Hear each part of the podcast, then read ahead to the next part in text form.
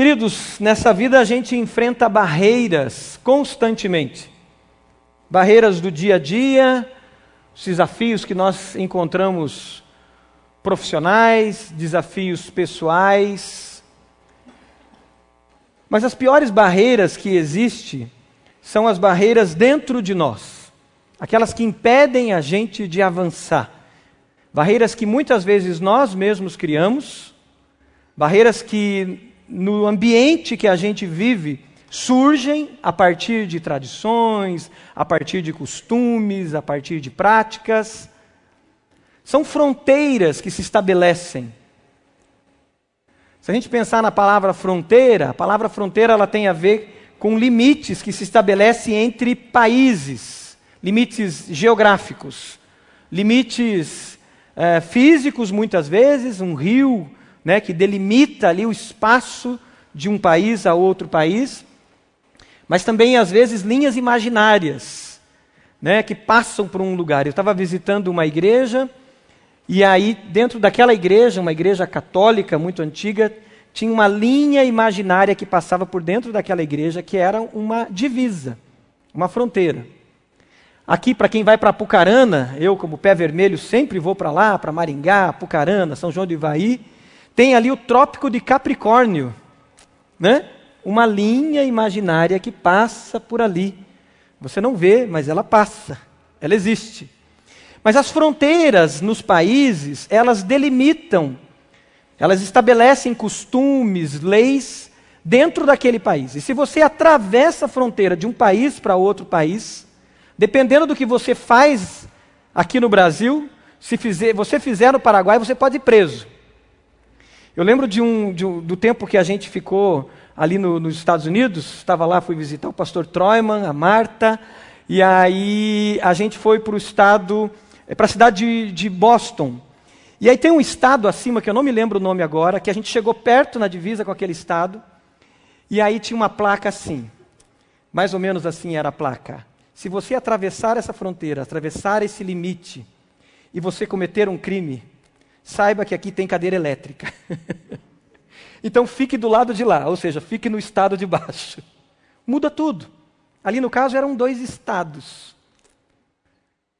Fronteiras estabelecem costumes, estabelecem leis específicas e fazem essa divisão entre nós e os outros. Eu e eles. Nós criamos fronteiras desse tipo na nossa vida também. Muitas vezes por medo nós estabelecemos uma fronteira e a gente diz: eu vou até aqui e você vem até aqui. Você não passe essa fronteira. Talvez por medo. Medo do diferente, medo do desconhecido. A gente estabelece uma fronteira. Às vezes nós estabelecemos fronteiras por causa da tradição a gente aprendeu a fazer assim, a gente faz assim, a gente foi criado fazendo assim, meu pai fazia assim, minha avó fazia assim, então eu não passo essa fronteira. Porque se eu passar, eu estou quebrando algo muito importante, que se torna sagrado muitas vezes. A igreja cria suas tradições. E criando as suas tradições, estabelecem fronteiras, às vezes muros pesados, difíceis. Quando Jesus vem até nós, ele teve que romper fronteiras. Muitas fronteiras. Fronteiras do medo, fronteiras das tradições, fronteiras da religiosidade. Muitas fronteiras foram rompidas por ele. O texto que a gente vai meditar hoje fala de como romper essas fronteiras. Quais são os fundamentos bíblicos das Escrituras Sagradas que a gente pode aprender por esse texto para que a gente rompa as fronteiras. Mas as principais fronteiras, as fronteiras entre nós e outras pessoas. Abra lá sua Bíblia em Atos, capítulo 1. Texto muito conhecido. Nós vamos ler alguns versículos ali. Você que está online, conecte-se aí na sua palavra, na Bíblia Sagrada. Se você tem a Bíblia impressa, abra. Se você tem um bloco de notas, um lugar para anotação, pegue a caneta que tem aqui na cadeira da frente, lápis, e faça as anotações que eu tenho certeza que Deus vai falar ao seu coração, como já vem falando durante esse culto. Atos capítulo 1. palavra de Deus diz assim: Em meu livro anterior, Teófilo, escrevi a respeito de tudo que Jesus começou a fazer e a ensinar, até o dia em que foi elevado aos céus, depois de ter dado instruções por meio do Espírito Santo. Sublinhe isso: Jesus ter dado instruções por meio do Espírito Santo aos apóstolos que havia escolhido. Depois do seu sofrimento, depois da obra de Jesus na cruz, Jesus apresentou-se a eles e deu-lhes muitas provas indiscutíveis de que estava vivo. Jesus ressuscitou. Apareceu-lhes por um período de 40 dias, falando-lhes acerca do reino de Deus. Certa ocasião, enquanto comia com eles, deu-lhes esta ordem: Não saio de Jerusalém, mas esperem pela promessa de meu Pai, da qual lhes falei. Sobre isso, não saiam de Jerusalém. Esperem, tem uma promessa que eu fiz para vocês e ela vai se cumprir. Versículo 5. Pois João batizou com água, mas dentro de poucos dias vocês serão batizados com o Espírito Santo. Então, os que estavam reunidos lhe perguntaram: Senhor, é neste tempo que vais restaurar o reino de Israel?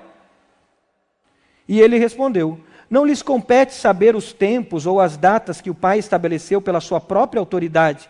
Mas vocês receberão poder quando o Espírito Santo descer sobre vocês, e serão minhas testemunhas em Jerusalém, em toda a Judéia e Samaria e até os confins da terra. Tendo dito isso, foi elevado às alturas enquanto eles olhavam. E uma nuvem o encobriu da vista deles. E eles ficaram com os olhos fixos no céu, enquanto ele subia. De repente, surgiram diante deles dois homens vestidos de branco, que lhes disseram: Galileus, por que vocês estão olhando para os céus? Este mesmo Jesus que dentre vocês foi elevado aos céus, voltará da mesma forma como vocês ouviram subir. Os versículos, nós vamos pular agora não, até aqui, queridos, até aqui. Vamos orar? Você pode fechar seus olhos para que a gente ore? Senhor, essa é a Sua palavra, Pai. A palavra que rompe as fronteiras do nosso coração, que é viva e eficaz, mais afiada que uma espada de dois gumes, como o Senhor mesmo nos revela. Senhor, que essa palavra fale profundamente aos nossos corações e que os nossos corações estejam prontos, Pai para aquilo que o Senhor tem para nós nesse momento, Senhor. Fala conosco. É a nossa oração em nome de Jesus. Amém? Quando a gente pensa em fronteiras, nós podemos pensar e lembrar que o nosso Deus é um Deus que para ele não tem fronteiras. Para Deus não existem fronteiras. O mesmo Deus que criou todas as coisas, o mesmo Deus que criou os céus e a terra e criou tudo o que existe, é esse Deus que vem e entra na nossa história. E ele participa da nossa história. Quando a gente vai lá para Gênesis, capítulo 1, capítulo 2, capítulo 3 de Gênesis, nós vamos lembrar que Deus entra na história e ele tinha um relacionamento com os primeiros seres humanos que habitavam ali. A palavra de Deus diz que na viração do dia ele vinha ao encontro dos seres humanos. Mas a gente sabe também que o pecado entrou na humanidade. E a gente sabe que o pecado gerou separação entre nós e Deus. O pecado nos separou de Deus, nos separou desse relacionamento profundo com Ele. Mas para Deus não existe fronteiras. Mesmo o pecado tendo nos separado de Deus, Deus assim mesmo vem ao nosso encontro. Agora, ele não vem todos os dias, ele não está ali todos os dias com esses, com esses primeiros pais na fé nosso, como Abraão, Isaac, Jacó, Moisés e tantos outros, mas ele se revela a esses homens. A graça de Deus sempre foi manifestada. Deus nunca nos abandonou. Mesmo a gente virando as costas para Deus, mesmo nós deixando de buscar ao Senhor, mesmo nós optando pelo pecado que nos afasta de Deus, Deus vem ao nosso encontro. E nós sabemos que todo o Antigo Testamento é essa revelação de Deus que vem ao nosso encontro e se revela e anuncia: vai nascer um que vai pisar a cabeça da serpente. Vai nascer um que vai pisar a cabeça da serpente. E o Antigo Testamento inteiro promete a vinda do Messias, a vida de Jesus. E quando Jesus vem, nós entendemos e vemos que Deus vem ao nosso encontro na pessoa de Jesus. Jesus é o próprio Deus.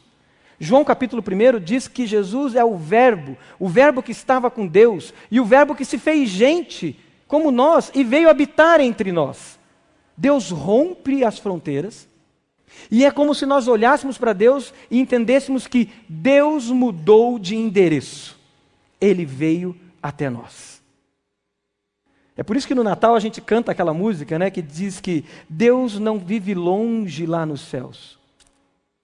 É uma canção antiga, mas ele está conosco. Jesus é quem? O Emanuel, Deus conosco. A realidade do pecado não impede que Jesus venha até nós. A realidade do pecado não impede que ele entre na história e, entrando na história, se aproxime de nós e muito. Ele se revele quem é Deus. Porque Jesus disse que quem vê a ele, via o Pai. Deus se revelando.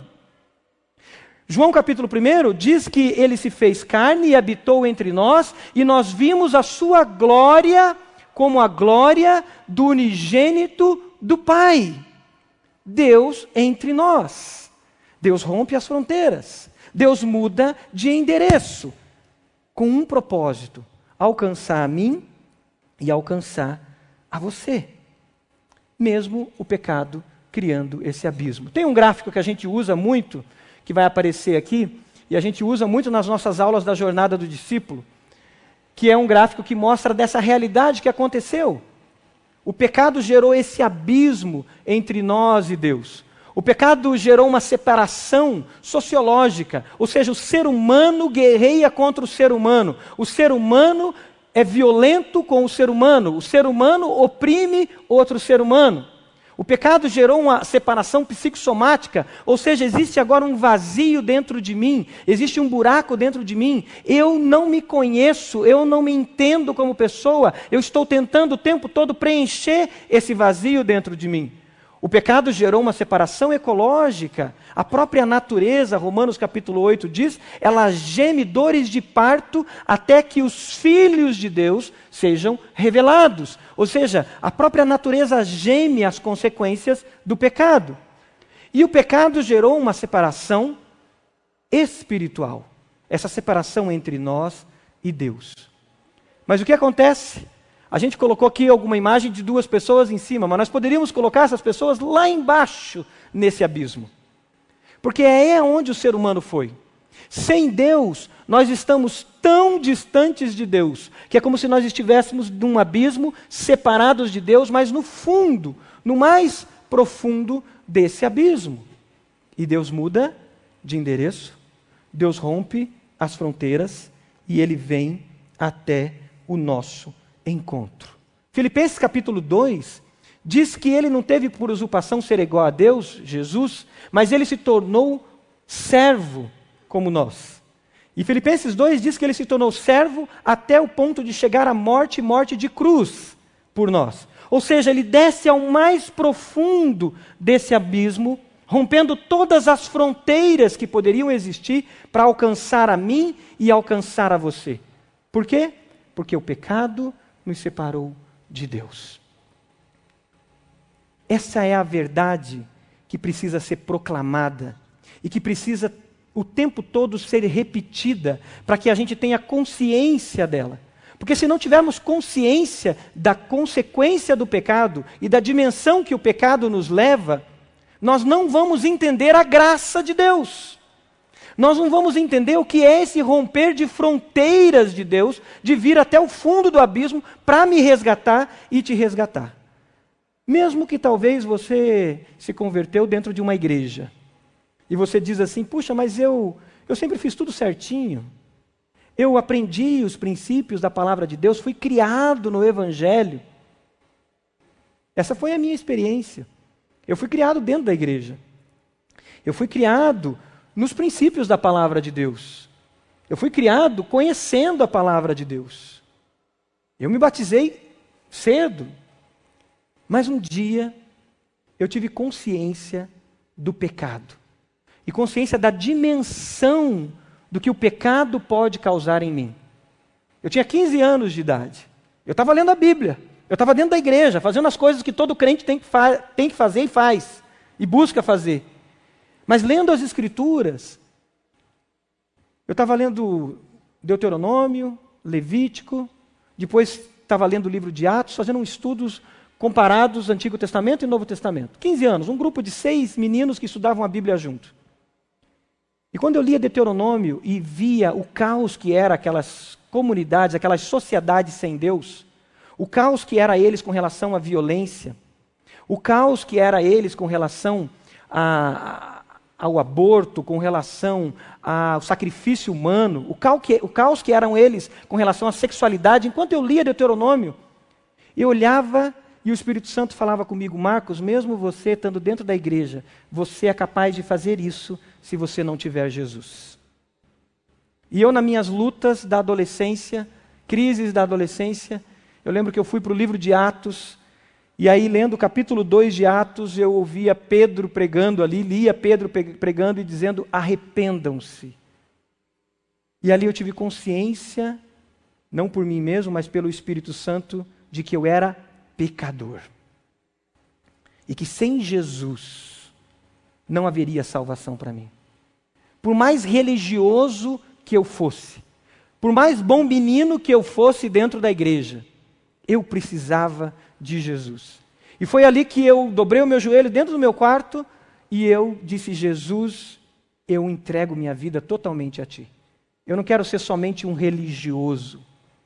Eu não quero ser somente um bom crente. Eu não quero ser somente um bom evangélico. Eu quero ser filho teu. Eu me arrependo. Eu sei que eu sou pecador e eu preciso de nova vida. E eu entreguei minha vida ao Senhor Jesus. Todos nós, independente da nossa história, carecemos da graça de Deus. Em algum momento você entregou a sua vida ao Senhor Jesus.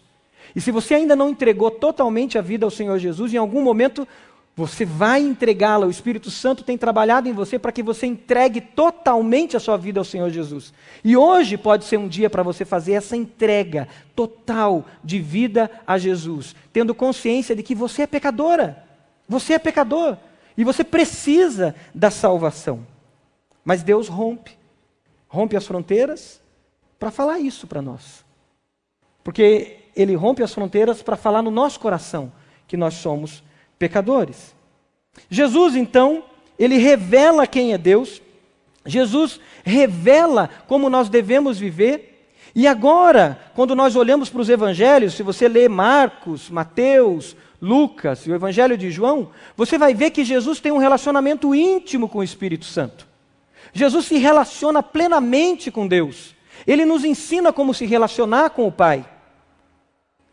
Quando você lê Lucas capítulo 4, versículo 18, isso vai ser colocado na tela, Lucas capítulo 4, versículo 18, você vê Jesus lendo esse texto numa sinagoga, e Jesus está dizendo: O Espírito do Senhor está sobre mim, porque ele me ungiu para pregar boas novas aos pobres. Ele me enviou para proclamar liberdade aos presos e recuperação da vista aos cegos, para libertar os oprimidos e proclamar o ano da graça do Senhor.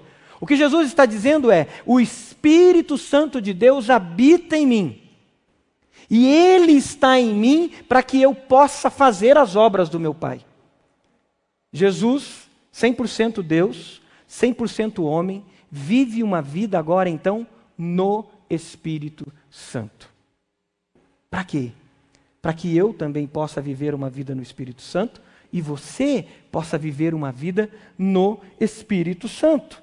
Jesus revela isso. Em Jesus, podemos então perceber que nós também podemos ser habitados com o Espírito Santo.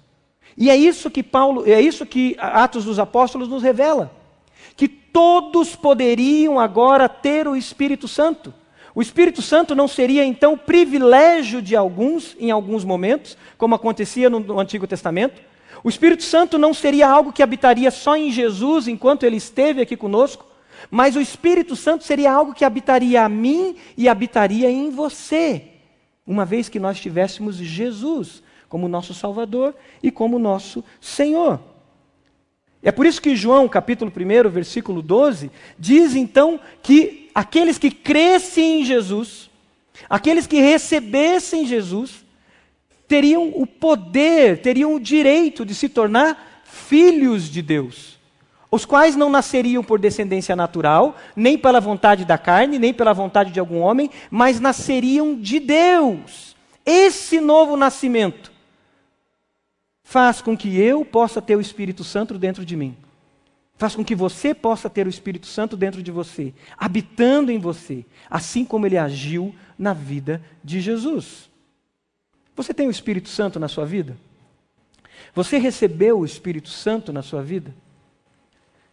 Quando você entregou a sua vida ao Senhor Jesus, se você fez essa entrega total de vida ao Senhor Jesus, a palavra de Deus diz lá em Efésios, capítulo 1, versículo 17, que todos que receberam, que creram no Evangelho, todos aqueles que creram no Evangelho de Jesus, receberam o selo do Espírito Santo. O Espírito Santo da promessa. Se você já entregou a sua vida a Jesus, se você se rendeu ao Senhor Jesus, como eu fiz lá no meu quarto quando tinha 15 anos de idade, embora já era religioso desde criança, Naquele dia eu recebi o Espírito Santo na minha vida. Se você recebeu o Espírito Santo na sua vida e vive no Espírito Santo, diga amém. Amém.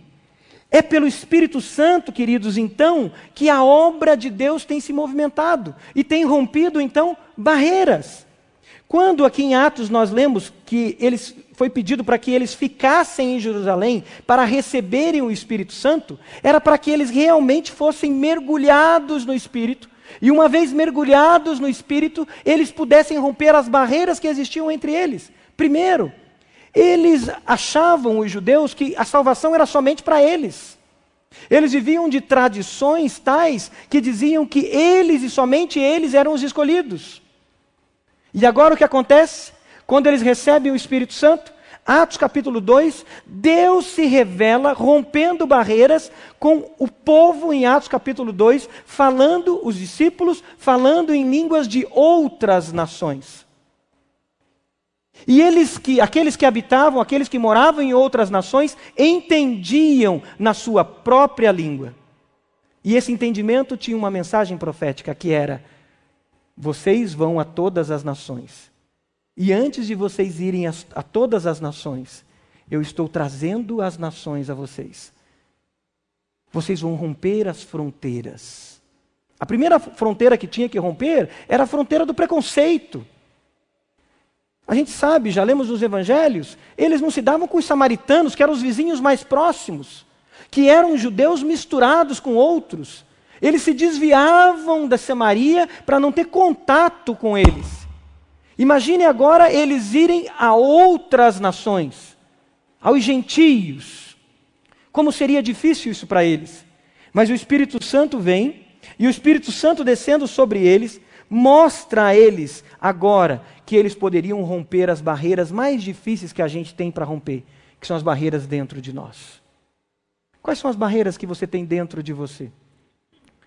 Quais são os tipos de pessoas que você tem preconceito? que você olha para elas e você diz: não, essas eu acho que não tem solução.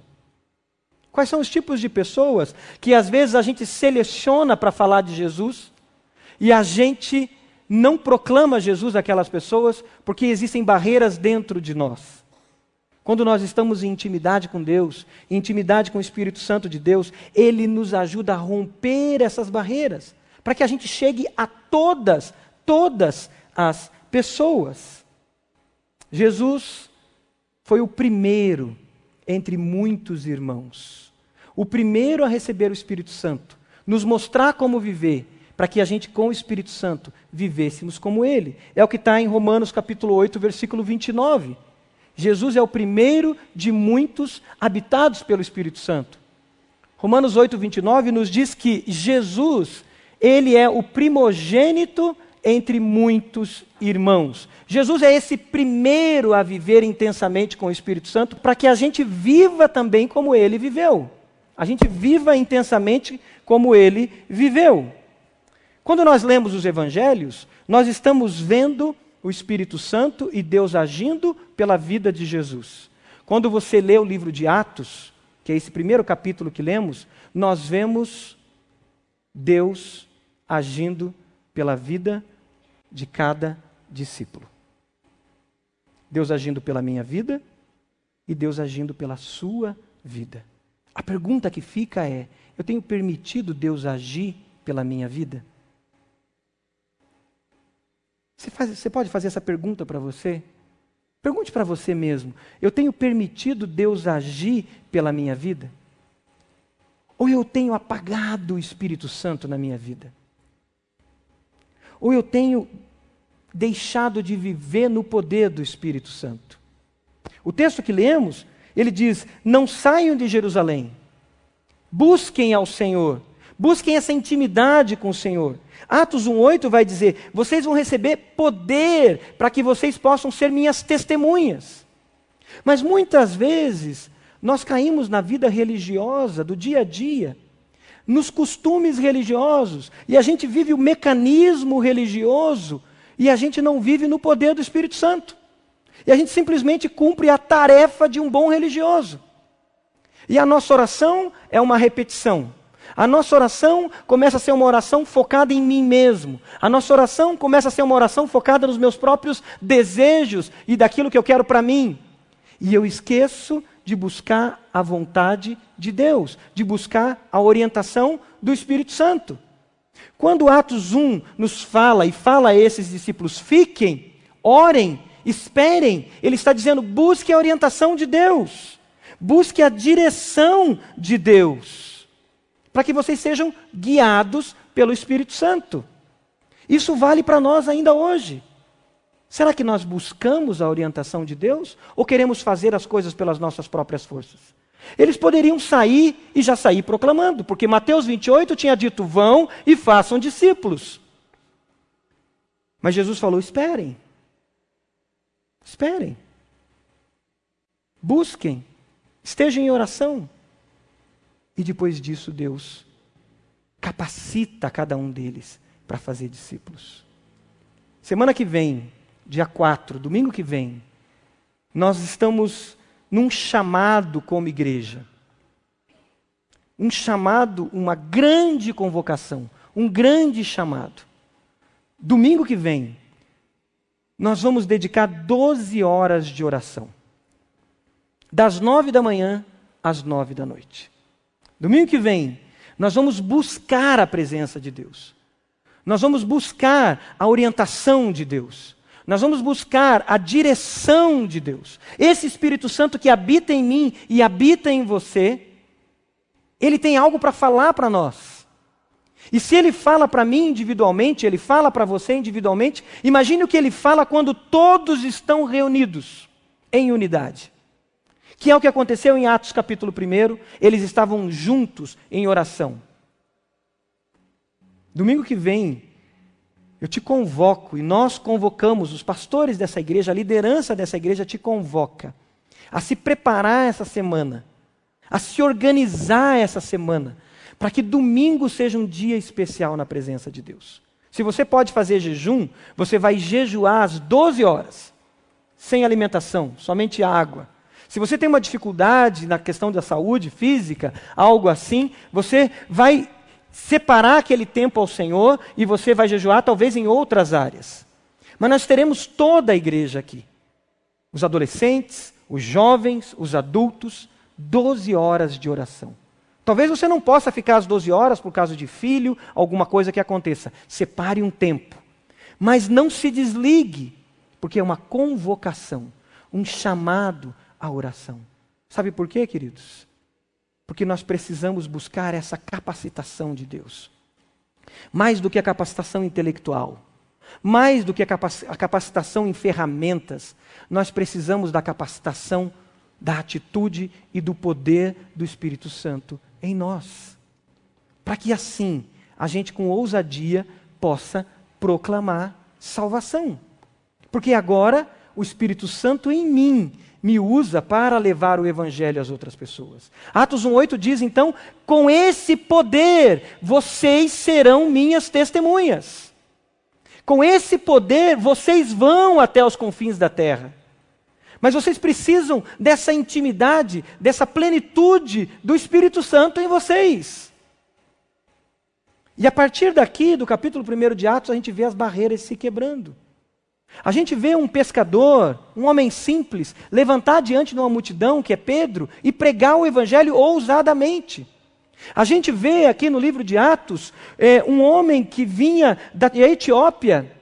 Esse homem era uma autoridade lá na Etiópia. E de repente Filipe vai até ele, Filipe proclama o evangelho para ele, Filipe fala da obra de Jesus para ele, e esse homem volta para a África. E o evangelho é pregado na África. Fronteiras de continentes são quebradas. A gente vê, quando lê o livro de Atos, um homem que perseguia os cristãos, um homem que massacrava os cristãos em nome da sua religião, em nome de um zelo religioso.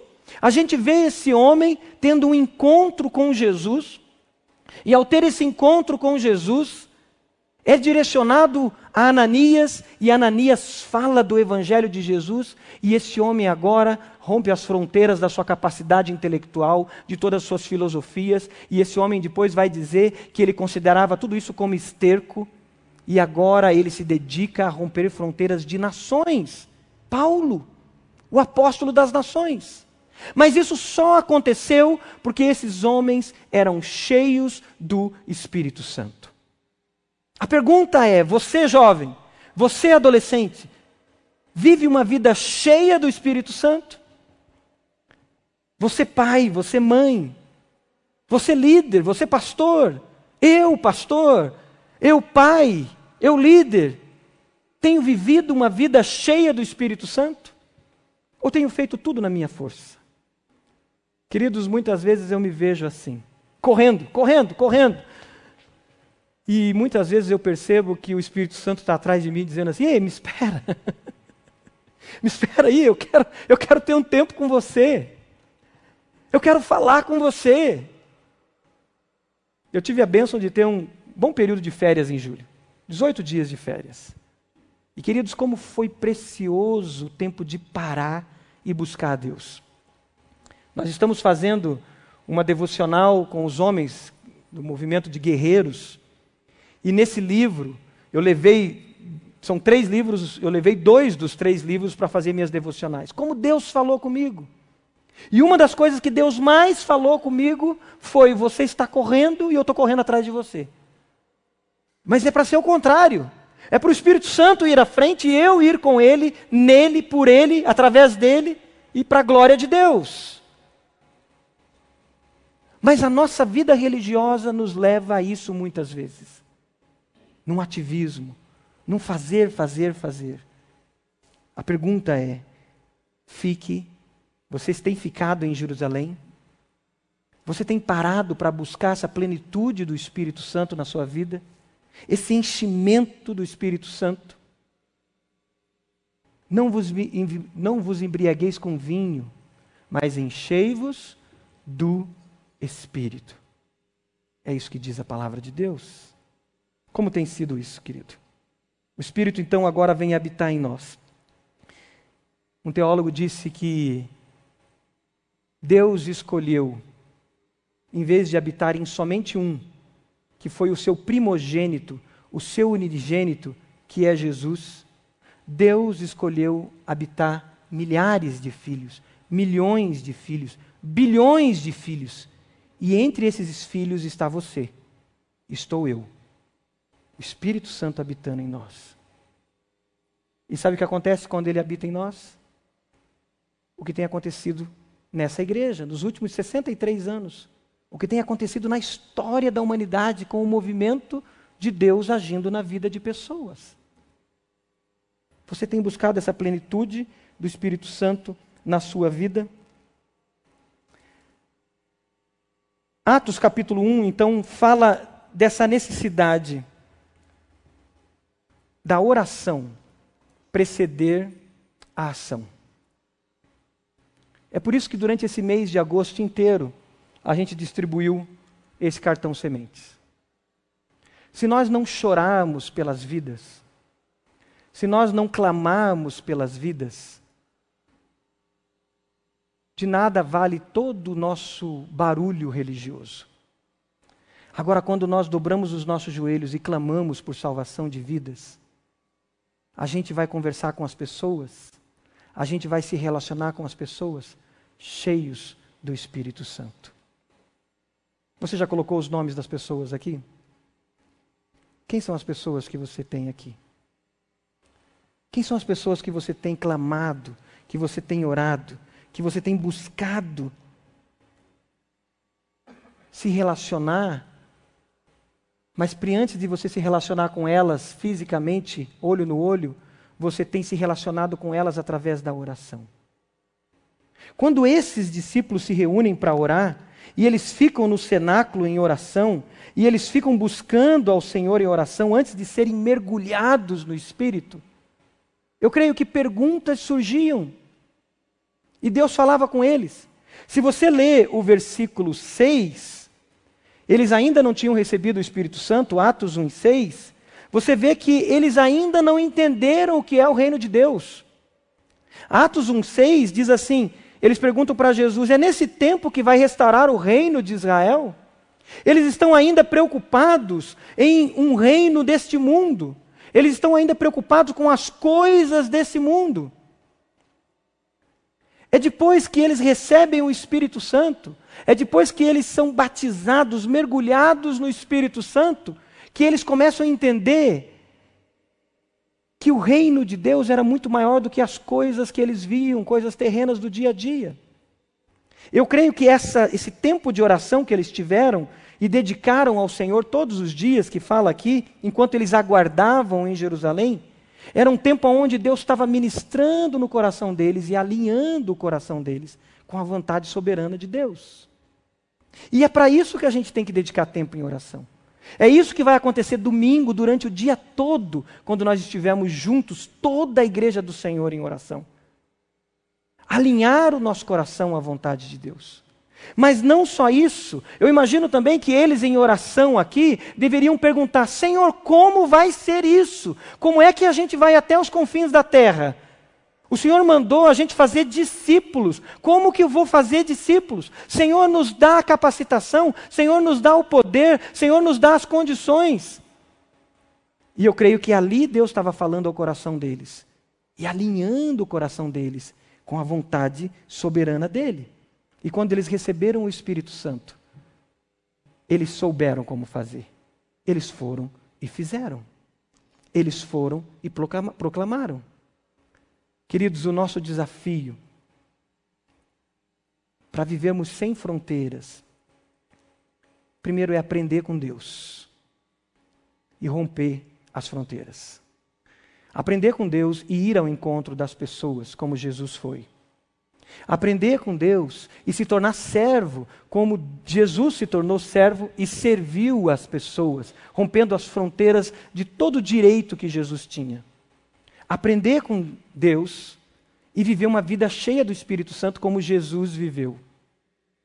Aprender com esses primeiros discípulos a sermos ousados no poder do Espírito Santo para proclamar Jesus a todas as pessoas. Você pode fechar seus olhos? Quais serão os seus passos essa semana para que você possa viver essa vida cheia do Espírito Santo? E você buscar a Deus intensamente. O que, que você pode mexer na tua agenda já antes de domingo? Antes de chegar o nosso domingo, que vamos consagrar ao Senhor as nossas vidas, o que você pode fazer de prático essa semana de dedicação ao Senhor, se preparando para essa convocação solene, para esse tempo de busca ao Senhor? O que, que você pode mudar na sua agenda essa semana? Será que você pode essa semana já começar a jejuar gradativamente? Talvez poucas horas, e você ir aumentando, aumentando, até que domingo você possa jejuar 12 horas na presença de Deus? Quais são os passos práticos que você pode dar para viver plenitude do Espírito Santo? Mas enquanto a igreja ainda ora, eu quero perguntar para você que está com a gente, que está aqui hoje, e que sabe que foi Deus que te trouxe aqui hoje, e você diz para você mesmo: Eu acho que eu não tenho o Espírito Santo. Eu acho que eu não, não vivo essa plenitude do Espírito Santo, eu não tenho o Espírito Santo. Às vezes eu sinto Deus me impulsionando para alguma coisa, eu sinto Deus me direcionando para alguma coisa, mas eu acho que eu não tenho o Espírito Santo. Eu quero te dizer que todos que crerem em Jesus e se renderem a Jesus se tornam filhos de Deus. E sendo filhos de Deus, assim como Jesus tinha vida plena no Espírito Santo, você vai ter vida no Espírito Santo. Mas você precisa declarar Jesus. Você precisa confessar Jesus com a sua boca. Você precisa se render ao Senhor Jesus e se entregar ao Senhor Jesus. E esse é o momento de você fazer isso. Se você não tem certeza que você tem o Espírito Santo na sua vida, eu te convido a fazer uma oração comigo agora, de entrega. E tomar posse dessa palavra que diz que aqueles que crerem em Jesus, Jesus serão selados com o Espírito Santo.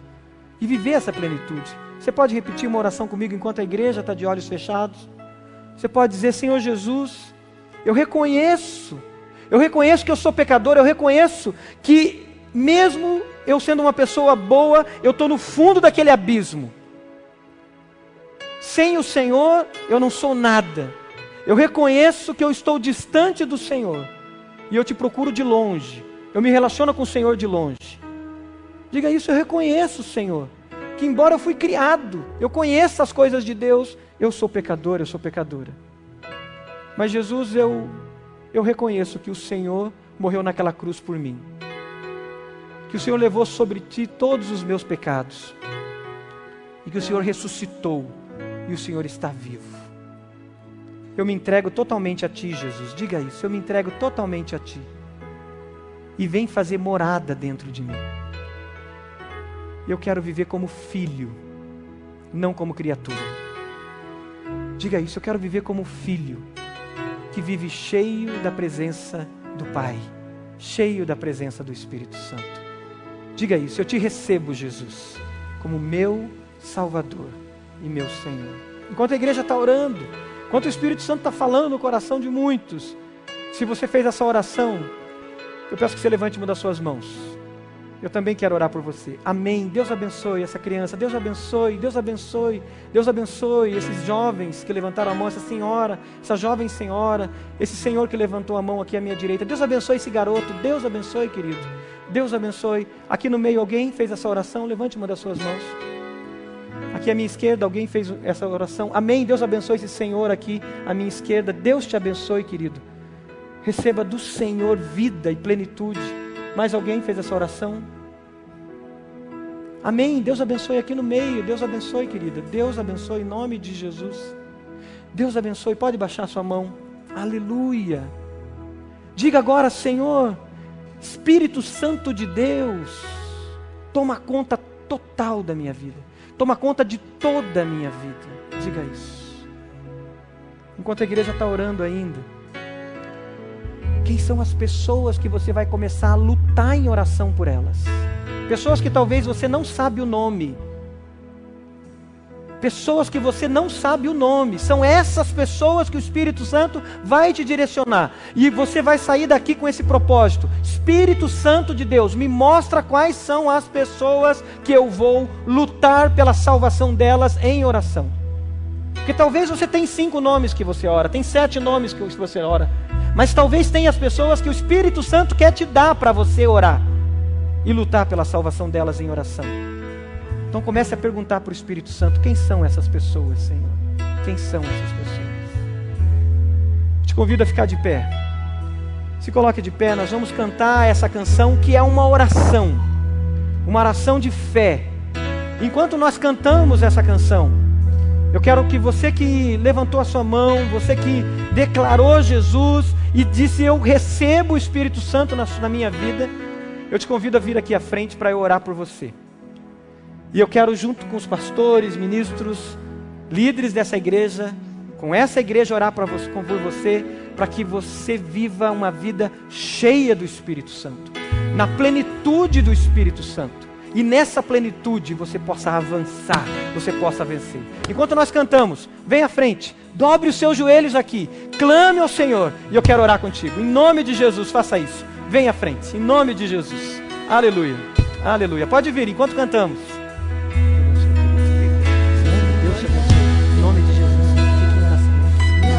Amém. Pode vir.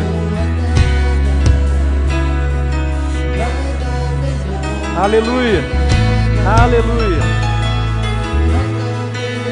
Se dobre diante do Senhor, se derrame diante do Senhor e diga: Espírito Santo, toma minha vida. Toma minha vida. Deus abençoe. Deus abençoe. Amém. Aleluia.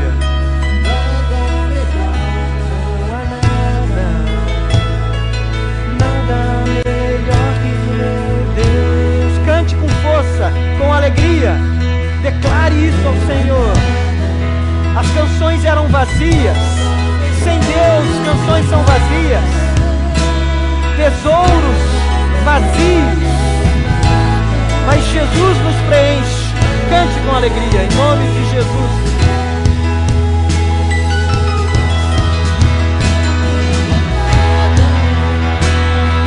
Pode vir, pode vir, Senhor, eu quero viver plenitude do Teu Espírito Santo. Uma vida cheia do Teu Espírito Santo.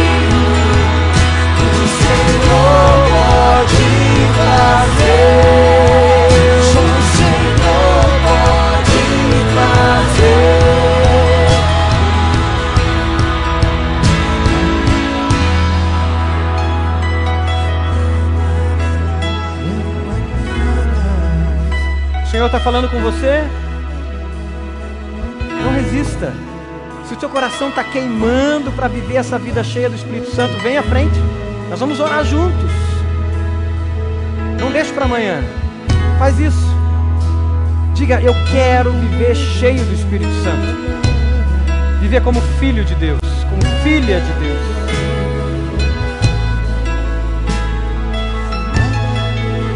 Vamos orar? Feche seus olhos, queridos. Senhor, nós nos alegramos, nós celebramos, porque o Teu Espírito Santo está agindo, Senhor.